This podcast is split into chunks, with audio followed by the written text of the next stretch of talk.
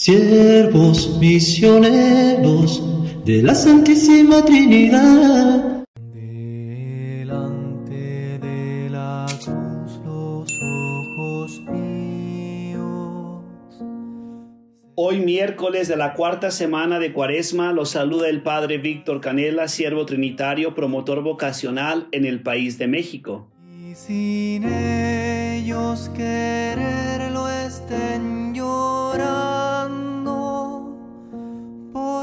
El Evangelio el día de hoy está tomado de San Juan, capítulo 5, versículos del 17 al 30. estos la- En aquel tiempo, Jesús dijo a los judíos que lo perseguían por hacer curaciones en sábado, Mi Padre trabaja siempre y yo también trabajo. Por eso los judíos buscaban con mayor empeño darle muerte, ya que no solo violaba el sábado, sino que llamaba Padre suyo a Dios, igualándose así con Dios. Entonces Jesús les habló en estos términos. Yo les aseguro, el Hijo no puede hacer nada por su cuenta y solo hace lo que le ve hacer al Padre. Lo que hace el Padre también lo hace el Hijo. El Padre ama al Hijo y le manifiesta todo lo que hace. Le manifestará obras todavía mayores que estas, para asombro de ustedes. Así como el Padre resucita a los muertos y les da la vida, así también el Hijo da vida a quien Él quiere dársela.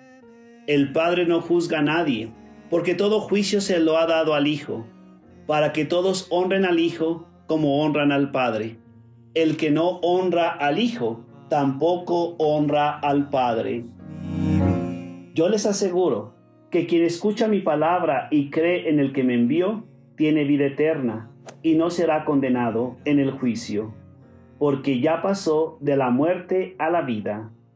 Les aseguro que viene la hora y ya está aquí en que los muertos oirán la voz del Hijo de Dios y los que hayan oído vivirán.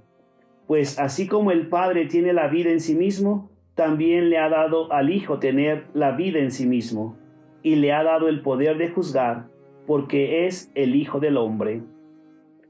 No se asombren de esto, porque viene la hora en que todos los que yacen en la tumba oirán mi voz y resucitarán los que hicieron el bien para la vida, los que hicieron el mal para la condenación.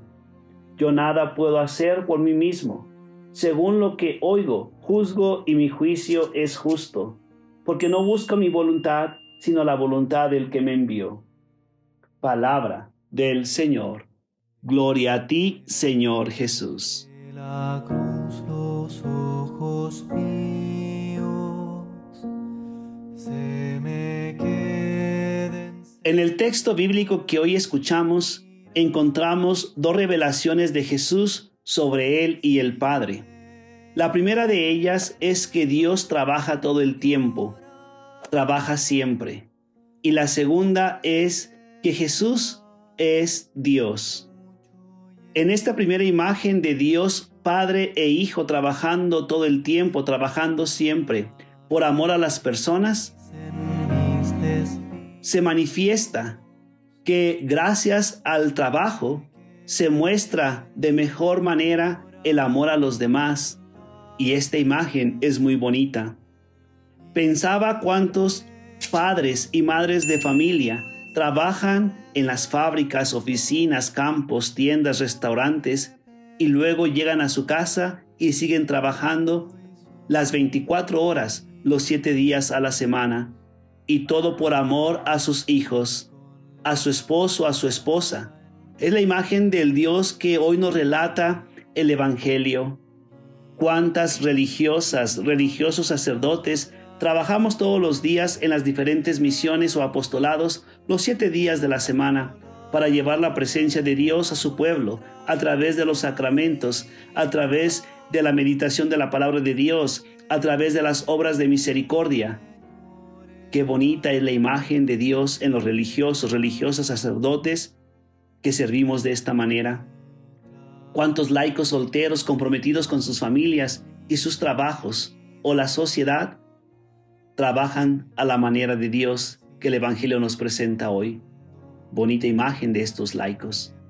Que este texto del Evangelio nos siga motivando para que todos los días, al hacer el trabajo, hagamos de este trabajo que realizamos el mejor signo del amor a las personas que Dios ha puesto a nuestro alrededor. De diferentes formas y con diferentes ejemplos, Jesús les y nos explica que Él es Dios. El Hijo no hace nada por su cuenta, hace lo que ha visto hacer al Padre. El Padre resucita a los muertos y les da vida, así el Hijo da vida a quien Él quiere. El Padre ha cedido al Hijo la misión de juzgar para que todos honren al Hijo como honran al Padre. El que no honra al Hijo tampoco honra al Padre, entre otras.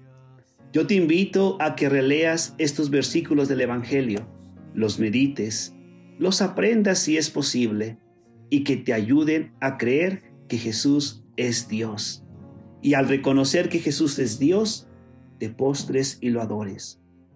Vale la pena solamente por esta visión, misión y encontrarnos con Jesús, asistir a la Eucaristía, para reconocerle a Él como nuestro Dios visible, aquel Dios que se manifiesta a nosotros. Que el Señor nos dé su gracia y nos acompañe. Que nuestro Dios de amor te bendiga en el nombre del Padre, del Hijo y del Espíritu Santo. Amén. Que pases un muy buen día.